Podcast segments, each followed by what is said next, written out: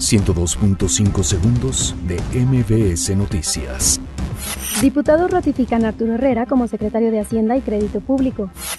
Sánchez Cordero dice que se respetará acción de inconstitucionalidad por caso Bonilla.